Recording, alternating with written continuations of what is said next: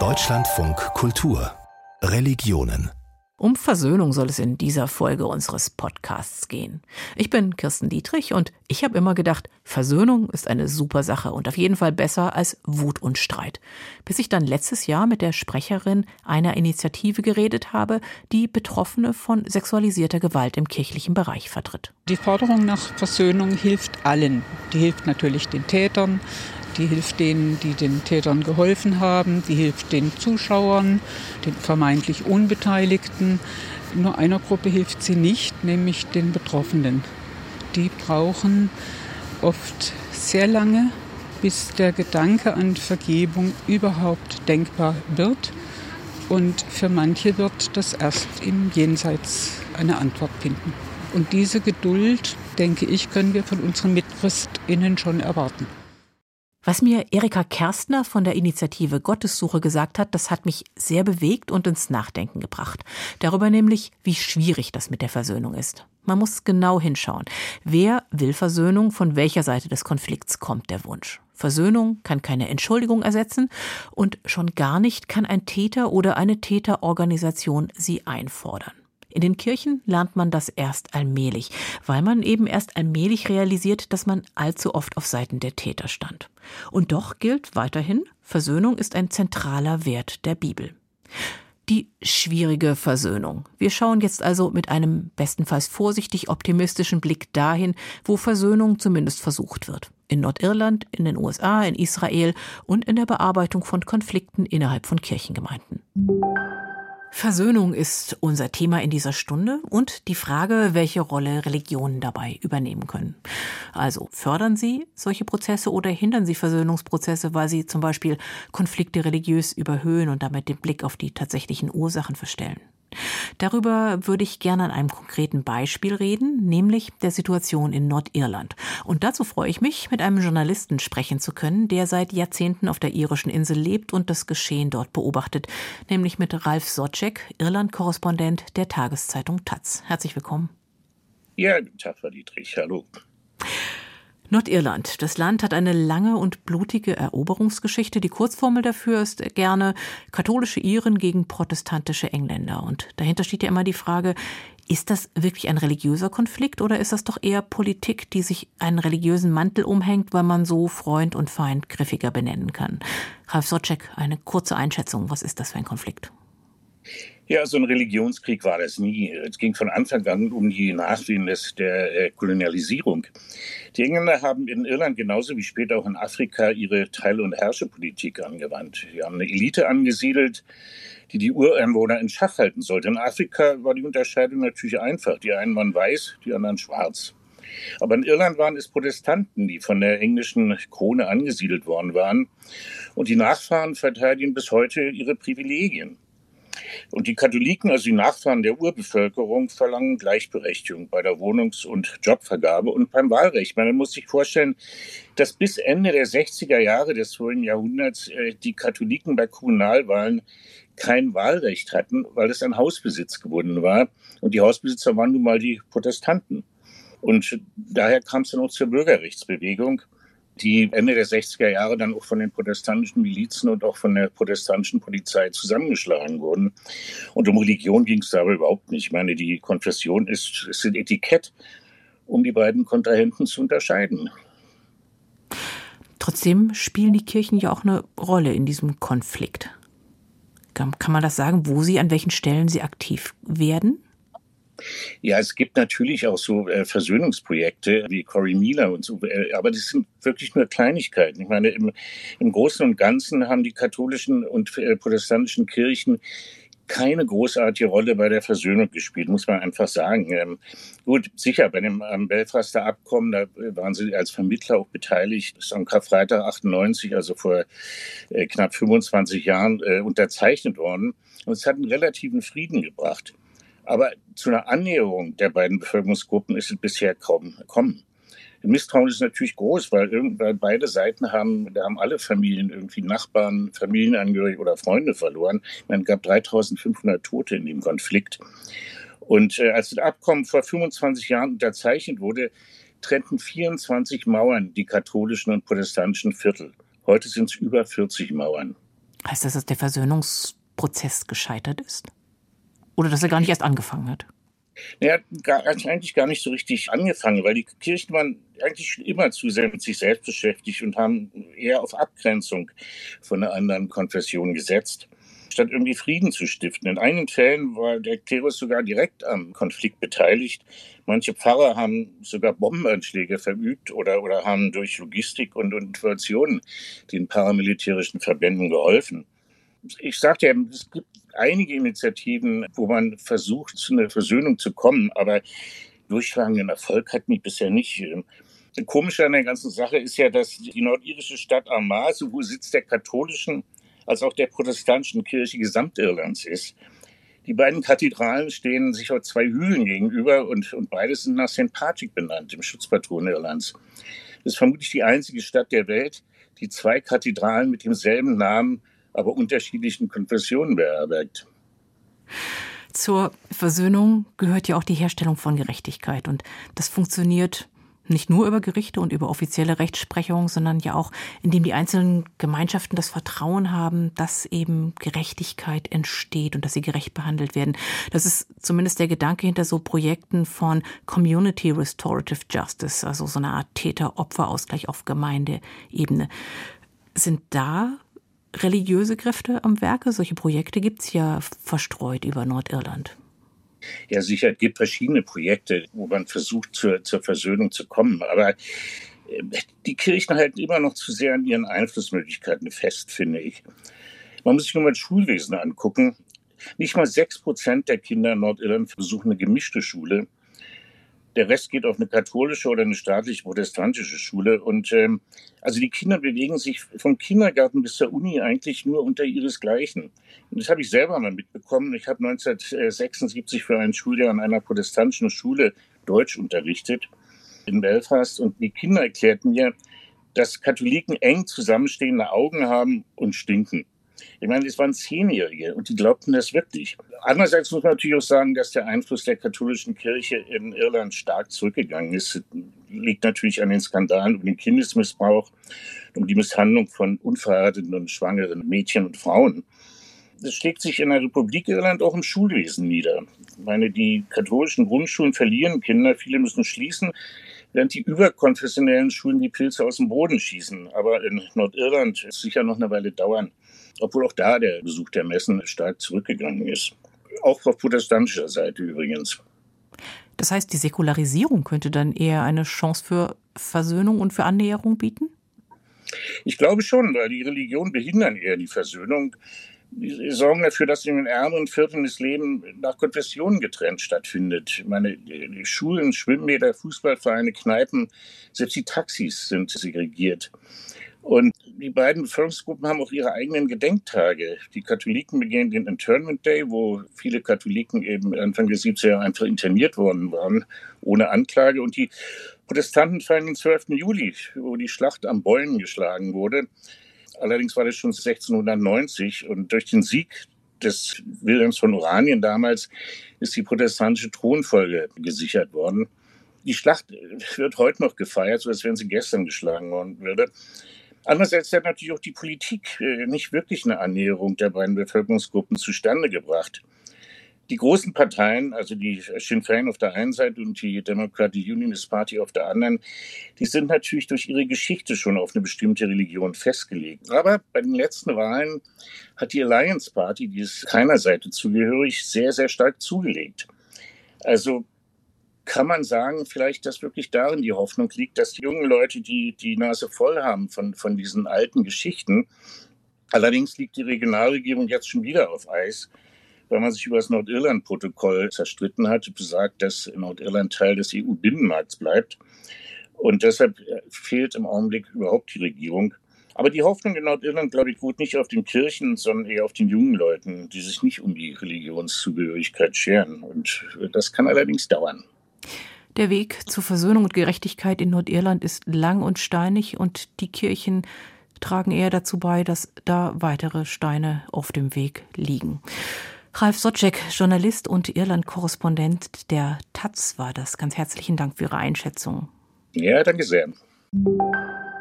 Wie und ob Versöhnung möglich sein kann, das ist unser Thema heute und dafür schauen wir jetzt in die USA. Genauer nach South Dakota in die Pine Ridge Reservation, ein vergleichsweise winziges Gebiet von rund 11.000 Quadratkilometern, das die weißen Siedler nach dem 19. und 20. Jahrhundert der indigenen Bevölkerung noch übrig ließen. Pine Ridge ist unter den US-amerikanischen Reservaten wahrscheinlich das ärmste. Im Hauptort Pine Ridge leitet ein weißer evangelischer Pastor ein Zentrum für Obdachlose. Dort möchte er zusammen mit einem spirituellen Ältesten der Oglala Lakota nicht indigene Besucher des Reservats über die blutige und grausame Geschichte aufklären und so Versöhnungsarbeit leisten. Reconciliation Center, Versöhnungszentrum heißt die Einrichtung. Kann das funktionieren? Rebecca Hillauer hat das Versöhnungszentrum besucht. Im Reconciliation Center, dem Versöhnungszentrum von Pine Ridge im US-Bundesstaat South Dakota. Pastor Daniel Johnson bietet hier mit seinem Team tagsüber Obdachlosen Unterkunft, warmes Essen und eine heiße Dusche an. Im Fernseher läuft der Actionfilm Mortal Kombat. Da Monika, die Köchin, heute fehlt, hat der Pastor selbst gekocht. Suppe, Reis und Huhn. It's what I made. Rice and veggie rice and chicken. So, I know. I love you guys too. That's why we do it. Oben im ersten Stock ist Virgil dabei, die Kleidungsstücke einiger Obdachloser zu waschen. Wie alle Mitarbeiter im Zentrum ist Virgil ein Angehöriger des Oglala Lakota-Stammes, der im Pine Ridge Reservat lebt. Ich denke, das ist der Weg, dem großen Geist etwas zurückzugeben, indem ich anderen Menschen helfe. So wie es in der katholischen Kirche Kollekten gibt.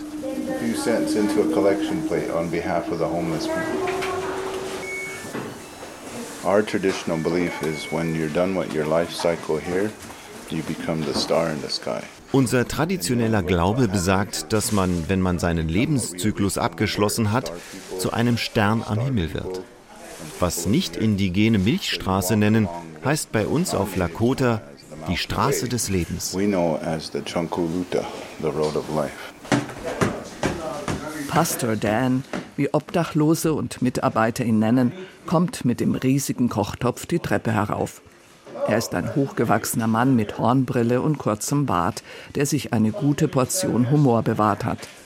Bis er die Tagesstätte eröffnete, gab es für die Obdachlosen in der Stadt nur einige Zelte mit Behelfstoiletten, die die Stammesverwaltung stellte. Ab Sommer 2021 haben wir das Zentrum zum Duschen geöffnet. Manche Leute hatten seit der Corona-Zeit nicht mehr geduscht, also seit sechs, sieben Monaten. Eine Frau ging weinend hinein und kam singend wieder heraus, weil sie sich seit langem wieder sauber fühlte. Corona hat das Reservat auch wirtschaftlich lahmgelegt, ob die Bewohner es zugeben oder nicht. Das Reservat lebt vom Tourismus. Die Kirchengruppen, die im Sommer hierher kommen, bringen eine Menge Geld ein. Das Verhältnis zwischen den Lakota und den christlichen Kirchen ist historisch schwer belastet denn zur Assimilationspolitik der US-Regierungen gehörten Internatsschulen, in denen die Kinder der Native Americans mit Verachtung und Rohrstock umerzogen werden sollten. Viele der Internate wurden von Kirchen betrieben. Der 89-jährige Basil Braveheart wohnt außerhalb der Stadt und hat noch selbst eine katholische Internatsschule besucht. Beat you first, because they caught you speaking your language. Sie haben uns geschlagen, wenn Sie uns dabei erwischt haben, wie wir unsere Sprache sprachen. Viele Leute fragen mich, warum ich noch in die Kirche gehe, nach dem, was mir alles angetan haben, körperlich, geistig, emotional und sexuell. Aber meine Großmutter hat mir gesagt, dass einer der wichtigsten Werte, die wir vorleben können, Vergebung sei. Forgiveness. Braveheart ist ein spiritueller Stammesältester und ein guter Freund von Pastor Daniel Johnson. Die beiden haben gemeinsam schon Ehen geschlossen. Im Internat hätten sie ihn einst zwar in einen Anzug gesteckt und sein langes Haar abgeschnitten, sagt Braveheart, er hätte aber auch eine ausgezeichnete Bildung genossen. Sie hätte es ihm ermöglicht, den Spagat zwischen der westlichen und seiner Stammeskultur zu meistern, zwischen linearem, logischem Denken und dem Glauben an den Kreislauf der Natur. Himmel und Hölle. Das Prinzip von Belohnung und Bestrafung. Wenn man gut ist, wird man belohnt. Wenn man böse ist, wird man bestraft. Das kennen wir nicht. Wir glauben an das göttliche Prinzip der bedingungslosen Liebe. Der Alltag ist dagegen überschattet von Alkoholismus und Drogen, häuslicher Gewalt und zerrütteten Familien. Arbeitslosigkeit und Geburtenrate sind hoch. Als bei bitterer Kälte im November 2022 ein Obdachloser erfror, öffnete die Stammesverwaltung die Basketballhalle als Nachtquartier für Obdachlose. I've been told by many, many people here that mir haben viele Leute hier gesagt, dass wir in der Gemeinschaft einen wirklich guten Ruf haben, was aber nicht bedeutet, dass mich alle mögen. Manche mögen mich nicht nur, weil ich ein Weißer und ein Mann der Kirche bin. Das liegt daran, was wir diesen Menschen früher angetan haben, es ist ein generationenübergreifendes Trauma. Wir sehen die Auswirkungen jeden Tag. Pastor Daniel Johnson versteht seine tägliche praktische Sozialarbeit als seinen Beitrag zur Wiedergutmachung und zur Versöhnung der beiden Völker. Wenn wir Gruppen zu Gast haben, ist das eines unserer Themen. Wir sprechen über die Probleme, die insbesondere von den Kirchen verursacht wurden. Viele kennen die Geschichte der Schulinternate überhaupt nicht. Ich bin dankbar für Menschen wie Basil. Er sieht nicht übermäßig beeindruckend aus, ist ein schmächtiger Kerl mit zerzaustem Haar, aber er ist einer der beliebtesten Redner, wenn wir Gruppen haben. Die Leute hören ihm einfach gern zu. He's one of the ones that people love to listen to. What America did to native people is still on the ground. Was Amerika den Ureinwohnern angetan hat, steckt noch immer in der Erde. Nur ein Bruchteil davon ist bekannt. Sie haben unsere Frauen vergewaltigt, unsere Kinder getötet, verbrannten unsere Häuser, unsere Schafe und Büffel, unsere Apfel- und Pflaumenbäume. Apple and plum trees. Vor einigen Jahren nahm Basil Braveheart an einem internationalen Treffen der Vergebung im Bundesstaat New Mexico teil. Auch die Urenkel zweier US-Generäle, die Massaker an Native Americans befohlen hatten, seien gekommen und hätten um Verzeihung gebeten und zwei Priester in ihren Talaren. It was the forgiveness that my grandma told me das war die Vergebung, von der meine Großmutter mir erzählt hatte. Wenn du spazieren gehst, sagte sie, versuche denselben Weg zurückzugehen. Vielleicht bist du versehentlich auf eine wilde Blume getreten. Wenn du an ihr riechst und sie verströmt noch immer ihren göttlichen Duft, dann lehrt diese Blume dich. Auch wenn du sie zertreten hast, hat sie dir vergeben.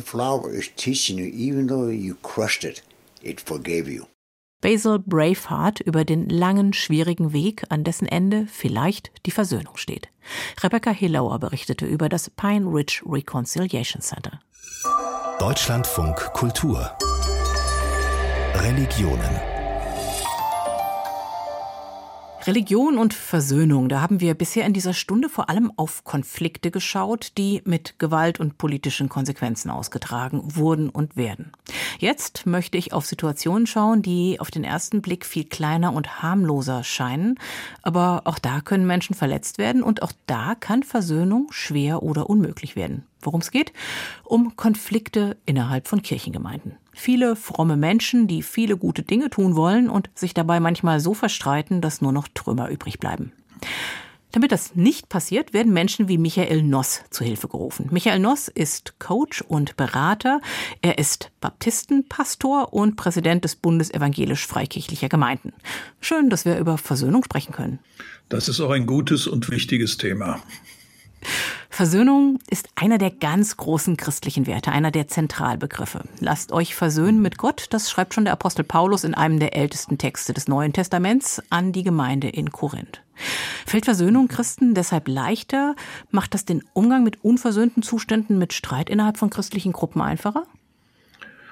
Nee, macht es nicht. Also ich glaube, dass die Tatsache, dass Menschen unterschiedliche Meinungen haben, unterschiedliche Interessen haben, unterschiedliche Sichtweisen haben, ein zutiefst menschliches Phänomen ist und das Entstehen von Konflikten entsteht ja genau in diesem Zusammenhang. Ich meine es so, du meinst es so und jetzt geraten wir in einen Dialog, in einen Dissens, vielleicht sogar in einen Streit und je nachdem, wie der sich weiterentwickelt, eskaliert er dann vielleicht sogar zu einem großen Probenzeichen der Unversöhnlichkeit.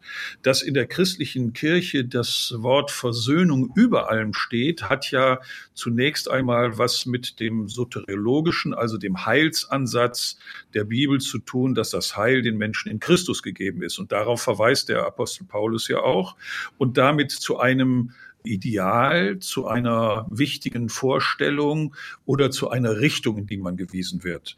Aber Konflikte sind Konflikte, ob sie nun säkular oder kirchlich sind, das ist eigentlich egal. Dann gehen wir das Versöhnen mal ganz praktisch an. Wenn Sie als Coach in eine Gruppe gerufen werden, in der es Streit gibt, ist dann Ihr Ziel, wenn Sie da reingehen, auf jeden Fall Versöhnung? Nee, es geht zunächst einmal darum, mal zu hören, wahrzunehmen, was ist denn da? Jeder Mensch der oder die in eine Streitsituation geraten, fühlen sich ja im Recht aus ihrer Sicht.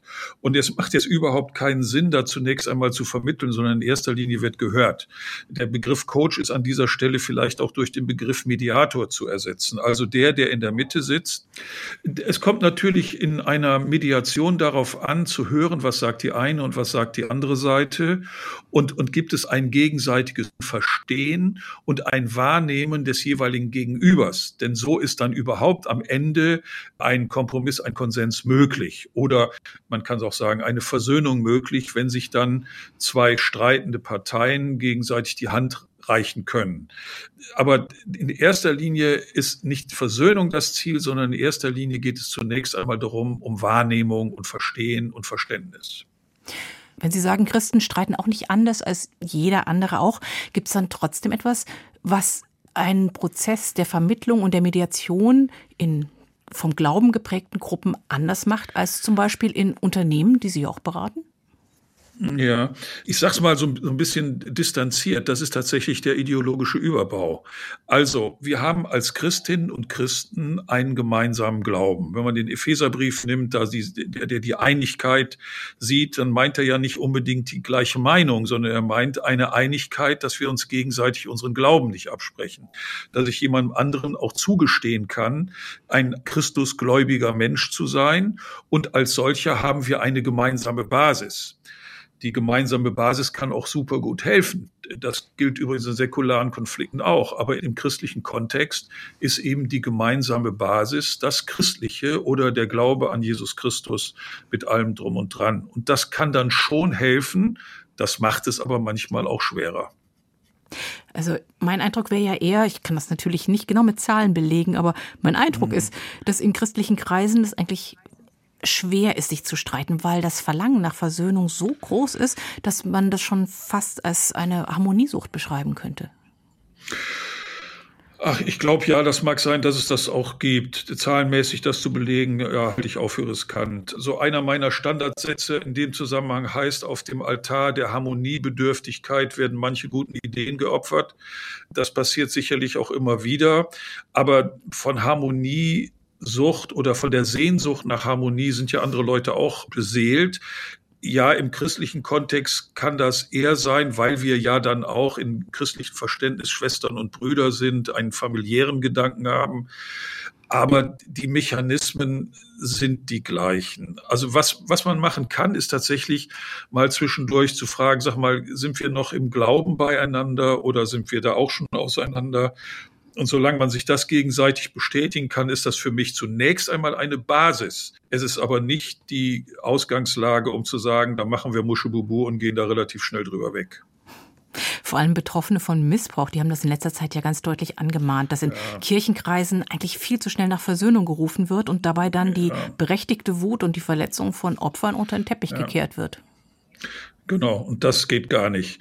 Also nehmen wir so einen Missbrauchsfall, dann muss das auch bis zuletzt geredet, diskutiert werden und darf nicht unter den Teppich gekehrt werden. Das ist ja bei Missbrauchsopfern oft auch die Erfahrung gewesen, dass in der Phase des Missbrauchs Dinge unter den Teppich gekehrt worden sind oder nicht ernst genommen worden sind. Und hier gehört es zur Sache an sich und zur Erfahrung an sich, dass das wirklich aufgedeckt wird und dass ein Täter, eine Täterin auch nicht nur relativ schnell wieder zum normalen Leben übergeht, sondern dass das deutlich gemacht wird und dass das unter Umständen dann auch zu einer deutlichen Trennung führen kann und keine Versöhnung, zumindest im christlichen Sinne gibt, sondern wo man wirklich sagen muss, hier gehen wir auseinander und wir haben die Dinge angesprochen, aber es geht einfach nicht mehr.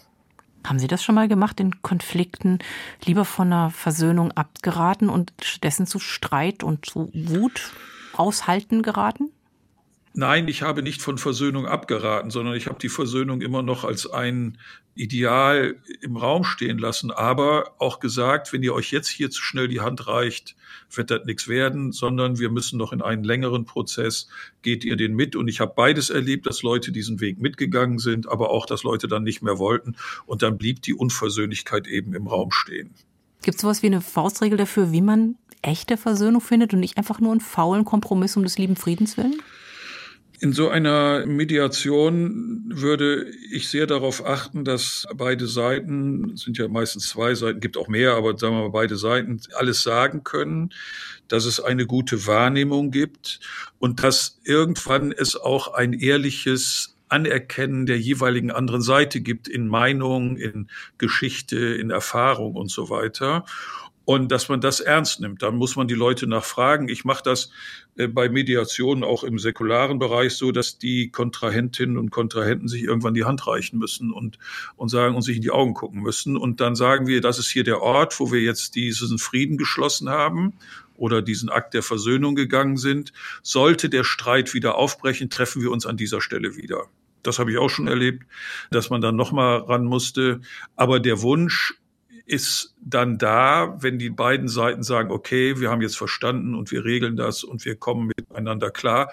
Und das Gemeinsame und der Konsens oder die Versöhnung zählt mehr, als jetzt bei der eigenen Meinung äh, so vehement zu bleiben. Dann funktioniert das. Lasst euch versöhnen mit Gott, heißt es in der Bibel, aber die praktische Umsetzung, die ist für fromme Gruppen ungefähr und mindestens so schwer wie für weltliche. Ganz herzlichen Dank an Michael Noss, Baptistenpastor, Coach, Unternehmensberater und Präsident des Bundes evangelisch-freikirchlicher Gemeinden. Jetzt möchte ich Sie an einen Ort mitnehmen, an dem Menschen sich mit ihrer eigenen Geschichte und Religiosität versöhnen können. Nämlich nach Jerusalem in ein Haus namens Barata. Das ist ein Haus ganz speziell für die, die eine ultraorthodoxe jüdische Gemeinschaft verlassen haben. Deren Zahl steigt. Aktuelle Schätzungen reden davon, dass jeder Zehnte diese religiöse Welt verlässt. Doch das ist gar nicht so einfach. Außerhalb erwartet die jungen Menschen eine Welt, auf die sie niemand vorbereitet hat. Vielen fehlt vor allem die Wärme und Nähe, die sie in der ultraorthodoxen Gemeinschaft eben auch hatten, neben allen Regeln und Einschränkungen. Und genau da hakt das Barata ein. Felix Wellisch hat die Barata-Gemeinschaft am Schabbatabend für Deutschlandfunk Kultur besucht. Eine Sirene kündigt in Jerusalem am Freitagabend den Beginn des Schabbat an. Im jüdischen Westen der Stadt wird der Verkehr eingestellt und alle Geschäfte verriegelt. Doch aus einer Seitenstraße, direkt neben dem sonst so lauten und geschäftigen Jehuda-Markt, kommt Licht und Musik. Auf der Terrasse vor dem niedrigen Haus, in dem das Barata liegt, steht ein weißes Zelt. Darin drängen sich schon ein paar Dutzend Besucher, immer wieder kommen weitere dazu.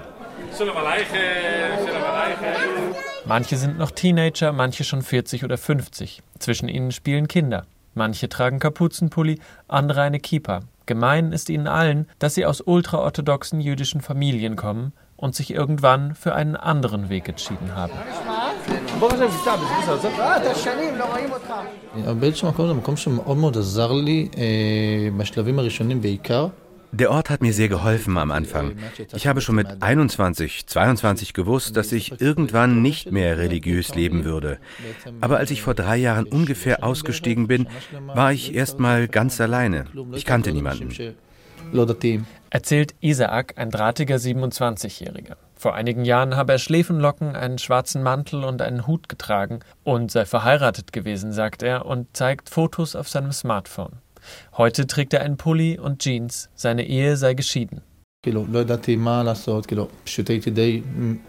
Ich saß nach meinem Ausstieg am Freitagabend in meinem Zimmer und wusste nicht, was ich tun soll. Ich bin Krankenwagenfahrer und habe irgendwann einem Kollegen erzählt, dass ich den Schabbat nicht mehr einhalte.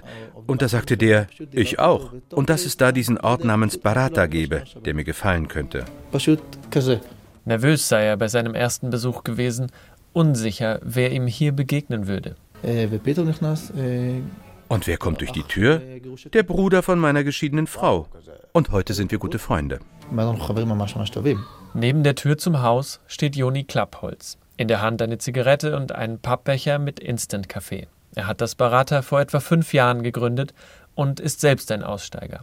Er hätte sich auf seinem eigenen Weg einen solchen Ort gewünscht, sagt er, an dem es das gibt, was vielen nach dem Bruch mit ihren Familien fehlt. Gemeinschaft, Wärme, Vertrautes, nur ohne die strengen religiösen Regeln. Ich habe immer nach Gott gesucht, aber ich habe irgendwann verstanden, dass ich diesen strengen Gott der vielen Regeln nicht mit mir vereinbaren kann. Aber wer in der ultraorthodoxen Gemeinschaft aufwächst, in der er genau weiß, was er ist, genau seine Rolle kennt und dann plötzlich in die große individualistische Welt geworfen wird, das ist eine Tragödie. Die Charedim, also die Gottesfürchtigen, haben oft Torahschulen besucht. Manche haben nie Mathe oder Englisch gelernt. Vielen fehlt grundlegendes Wissen, um außerhalb der religiösen Welt zu bestehen.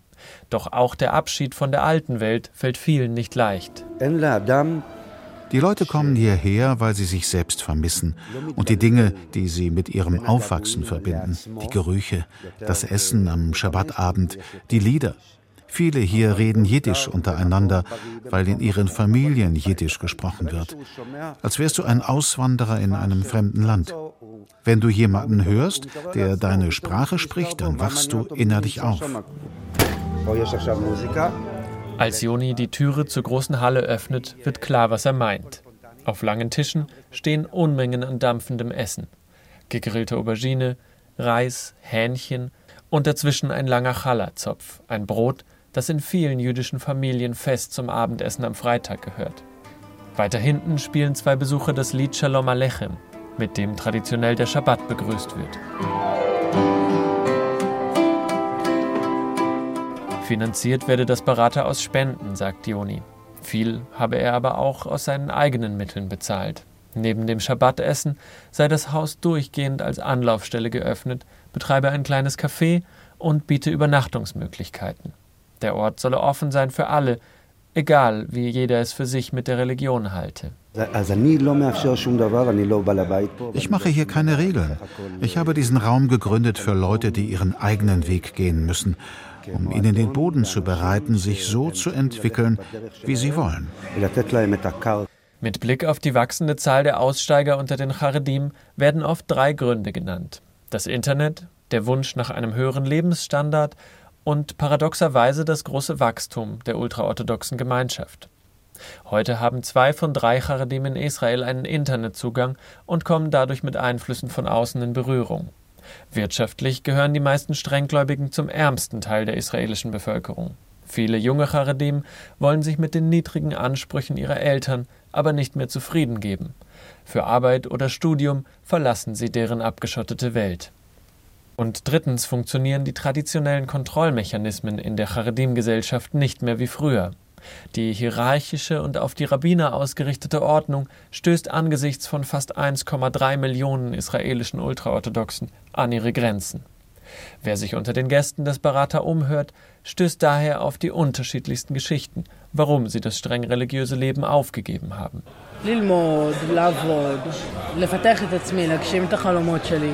Ich möchte studieren und arbeiten, meine Träume verwirklichen und vor allem das Leben so viel wie möglich genießen. Darum sind wir meiner Meinung nach auf der Erde. All das ging nicht. Da habe ich verstanden, dass ich keinen Platz in der religiösen Gesellschaft habe.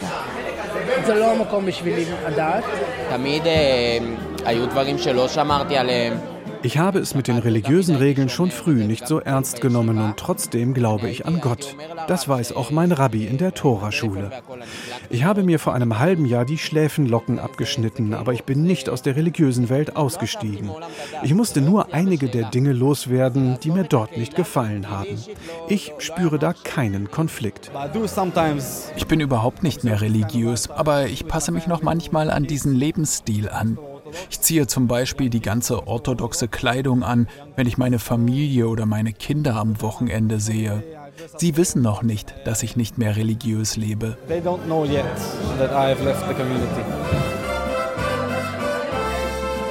Während die Schabbatfeier weitergeht, haben sich in einem kleinen Büro zwei junge Frauen zurückgezogen. Sie brüten über einem Laptop, neben ihnen liegt eine Videokamera. Sie stellen sich als Sarah F. und Sarah K. vor. Now we learn film wir studieren an der Filmhochschule in Jerusalem. Das ist unser erster Film. Wollt ihr die Geschichte hören? Es geht um eine junge Frau, die auf der Straße gelandet ist. Es ist Nacht. Sie klopft an Wohnungstüren, aber die Leute schlagen ihr die Türen vor der Nase zu.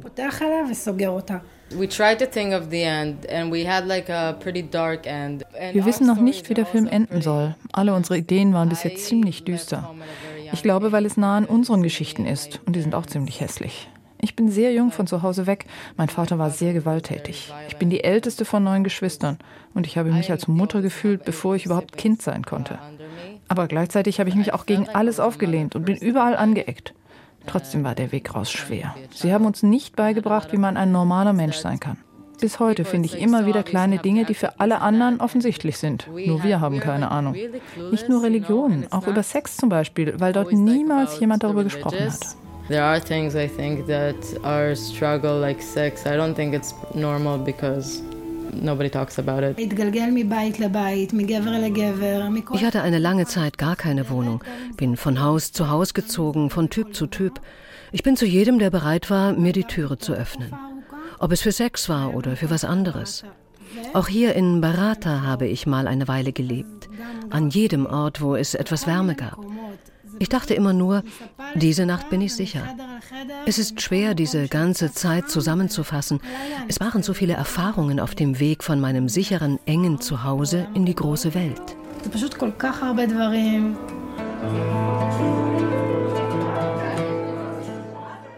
Neue Nähe und Familie finden, das ist wichtig, wenn man eine so enge religiöse Gemeinschaft wie das ultraorthodoxe Judentum verlässt. Felix Welle berichtete.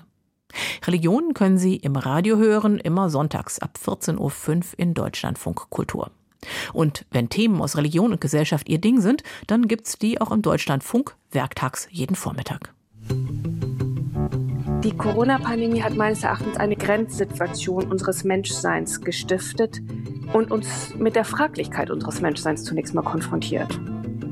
Tag für Tag das Magazin über die religiösen, ethischen und anderen Zusammenhänge des Weltgeschehens. Die Gerechtigkeit ist der Glaube eines Staates und Ungerechtigkeit ist sein Unglaube. Montag bis Freitag um 9.35 Uhr im Deutschlandfunk. Und jederzeit in der App DLF Audiothek. Theologisch gesprochen, was da Priester gemacht haben, ist Verrat am eigenen Glauben.